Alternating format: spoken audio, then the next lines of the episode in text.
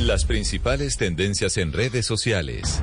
A esta hora la noticia tendencia es el horrible asesinato de Marilyn Martínez, una TikToker de 20 años quien fue asesinada por su propio esposo delante de su hijo. Según las autoridades, el esposo de la creadora de contenido no soportaba que ella subiera bailes y trends a redes sociales, por lo que decidió acabar con su vida.